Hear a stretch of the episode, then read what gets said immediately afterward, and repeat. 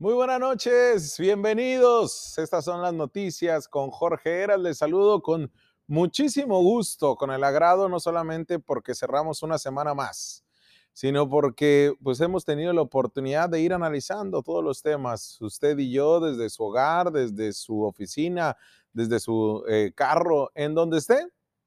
Hemos hecho esta comunidad cada vez más grande. Por eso es que ya somos más.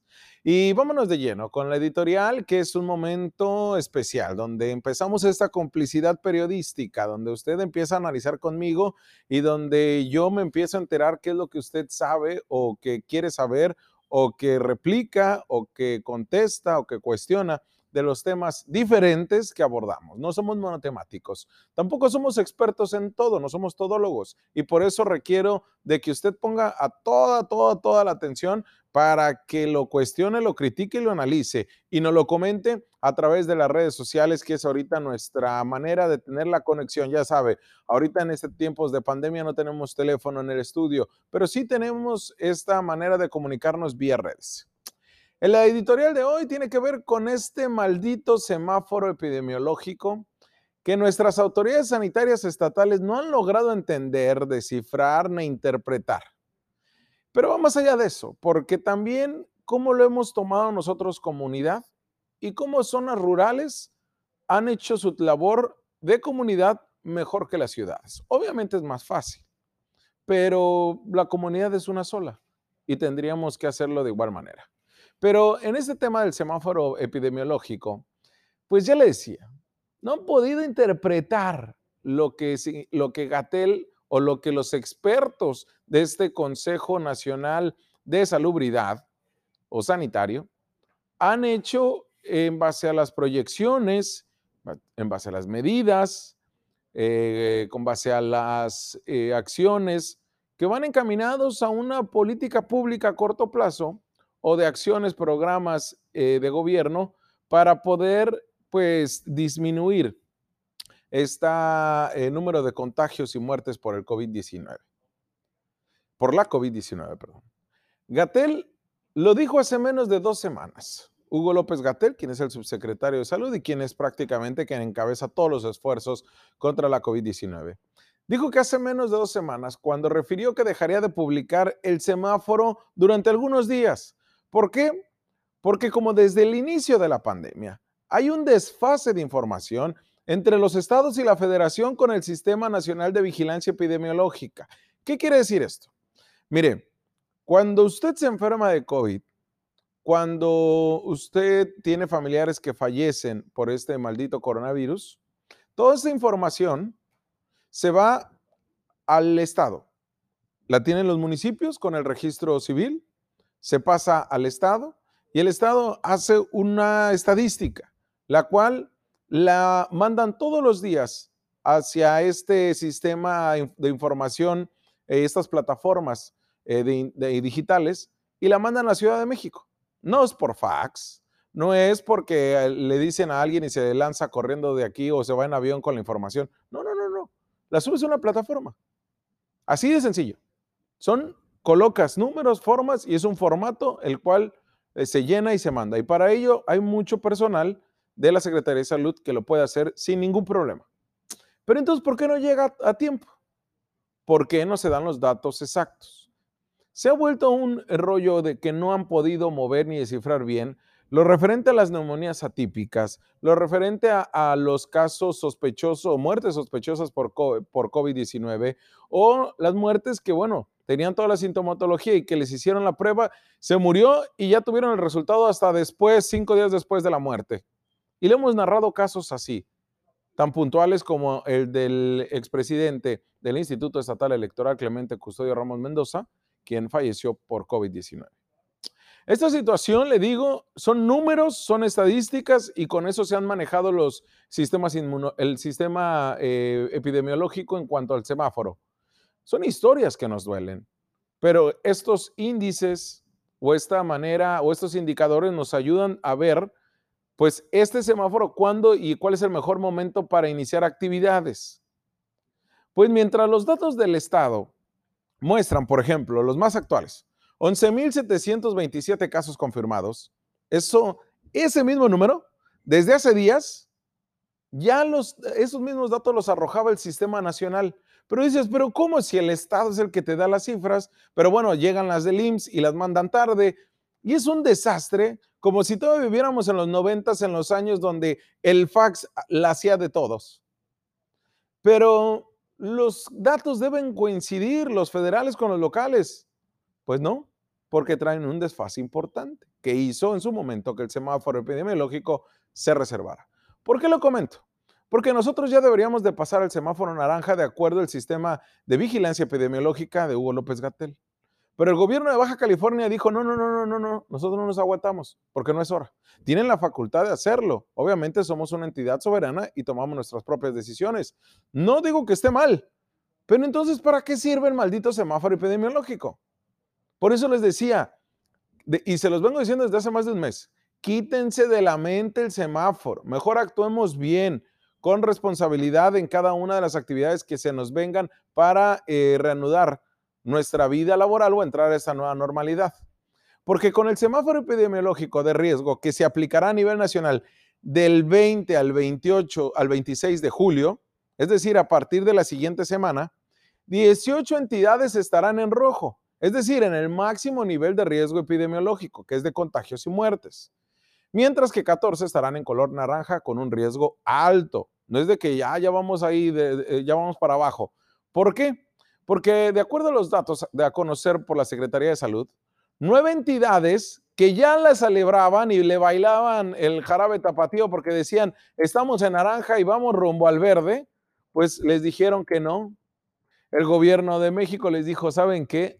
Pues si bien no se trata de un rebrote, su sistema no funcionó. Y así fue el caso. Quienes del naranja, que ya lo celebraban, van de vuelta, ¿eh? atrás los fielders y van para el rojo. Es el caso de Baja California Sur, de Hidalgo, de Jalisco, de Oaxaca, de Querétaro, de Quintana Roo, San Luis Potosí, Yucatán y Zacatecas.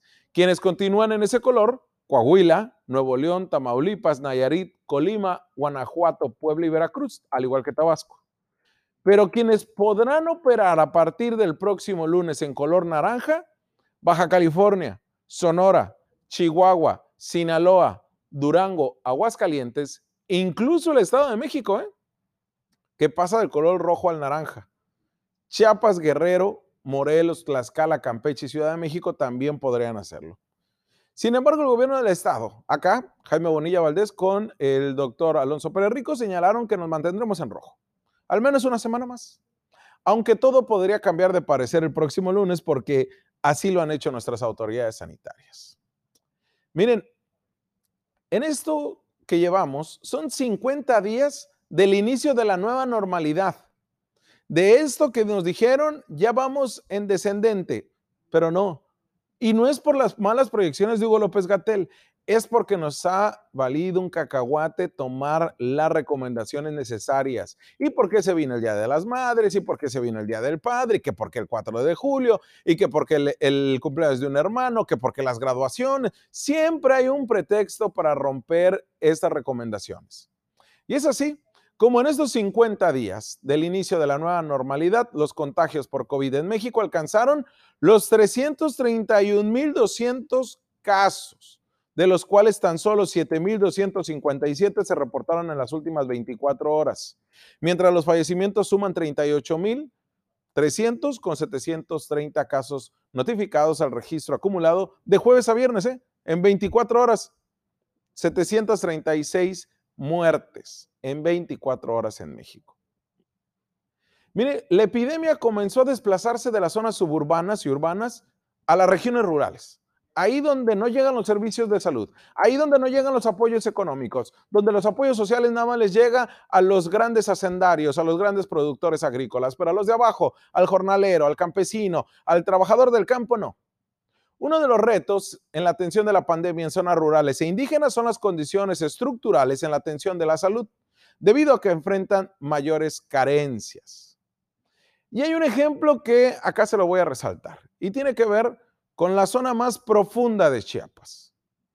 Y es que cuando el 16 de marzo apenas había 82 personas contagiadas de COVID-19, aquel 16 de marzo tan lejos que lo sentimos, La comunidad zapatista en Chiapas, ese territorio autónomo, antes que ningún gobierno, antes que nadie, cerró sus líneas y lanzó tremendo comunicado.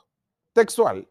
Señaló, considerando la amenaza real y comprobada científicamente, mientras acá nosotros nos debatíamos si era un tema de China, que si las antenas de la 5G, que si era un tema del gobierno, que si nos querían matar, allá, esta comunidad indígena que vive en una eterna rebelión, ellos ya lo señalaban.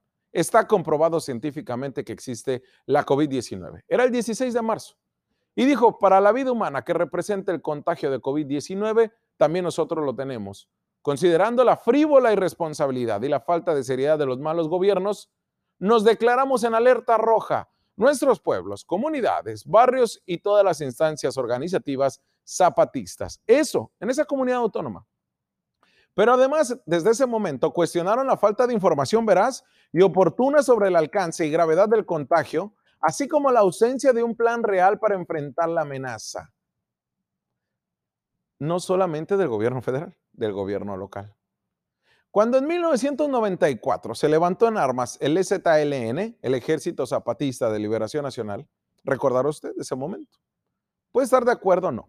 Pero acá es muy importante retomar este análisis que ellos hicieron en su propia comunidad, en sus caracoles.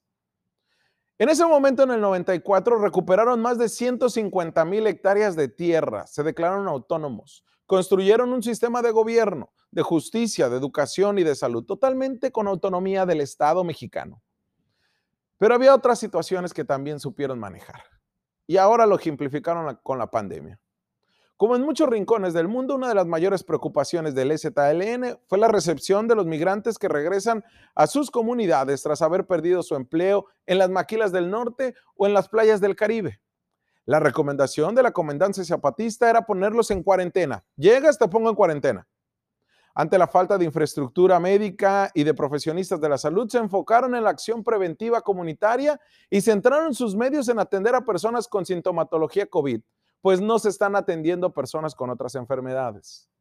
El portal Pie de Página entrevistó al joven doctor Luis Enrique Fernández, quien desde que el EZLN declaró alerta roja en su comunidad, él formando parte del SADEC, esta organización de salud y desarrollo comunitario, en esta comunidad, pues se incrustó en los territorios de los caracoles de la selva lacandona y contrario a lo que hicieron sus cuatro compañeros en Ocosingo y en Palenque, quienes dejaron el desarrollo comunitario de esos lugares y se fueron, pues él se lanzó directamente y principalmente en la comunidad de Arroyo Granizo, donde las autoridades zapatistas convocaron a toda la población, zapatista y aquellos partidistas, para plantear las medidas de seguridad. Así lo explica también Joel Heredia, fundador de Salud y Desarrollo Comunitario, quien dijo, funcionó unos días, y luego se perdió la capacidad de mantener la vigilancia, sobre todo debido a la gente migrante que regresó. El elemento que complica esta, esta estrategia en el territorio bajo influencia zapatista es que no está delimitado claramente su zona. Los zapatistas conviven con estos partidistas y resulta muy difícil para las autoridades autónomas ejercer un control sanitario estricto. Aún así se rifaron el físico. Cada 20 días Luis Enrique se turna en la clínica autónoma de las tasas con Juan Carlos Martínez Vázquez, otro joven médico originario de la Ciudad de México, que antes de llegar a la selva lacandona no tenían conocimiento alguno sobre el pensamiento zapatista y su práctica. Su dificultad más grande ha sido la comunicación, el tzetzal, pues buena parte de los pacientes no hablan castellano, aunque hay promotores de la salud que les ayudan con la traducción. En ese reportaje del portal Pie de Página desnudan otra realidad que muestran estos doctores. Esta pandemia nos dejó ver la vulnerabilidad de todo el mundo, hasta de un presidente municipal o de un diputado. No es la bondad de la pandemia, es lo terrible de la pandemia. Hasta ahora, las clínicas donde ellos trabajan han llegado seis pacientes con sintomatología de COVID. Se están resguardando. No hay brote, no hay rebrote. Lo han manejado muy bien. Tienen el control de la pandemia en una zona donde no hay infraestructura de salud. Ahí también, y les decía, Joel Heredia, fundador de SADEC, señala que la atención en el sistema de salud pública paradójicamente mejoró con la pandemia, porque antes los hospitales ahí no tenían áreas ni ambulancias de cuidados intensivos, porque las que más lo necesitaban eran mujeres indígenas que tenían complicaciones durante el parto. Aunque son dos realidades diferentes, podemos decir que solo se trata de estar bien organizados como comunidad. porque recordando ese comunicado de Movimiento Zapatista en Chiapas, nos deja evidente algo. Considerando la falta de información veraz y oportuna sobre el alcance y gravedad del contagio, hay una ausencia de un plan real para enfrentar la amenaza. Considerando esta amenaza real, comprobada científicamente, el contagio del COVID-19 nos genera una frívola irresponsabilidad de la falta de seriedad de los malos gobiernos. Así que yo les digo, como el 16 de marzo se lo señalaba el ZLN en sus comunidades, debemos de mantenernos en alerta roja y más en nuestras comunidades más vulnerables, que son el Valle de Mexicali, San Quintín y todo lo que es el Valle de Ensenada. Vamos a una pausa comercial y regresamos porque tenemos más análisis de otros temas, ¿eh? No todo es COVID. Vamos a una pausa y regresamos.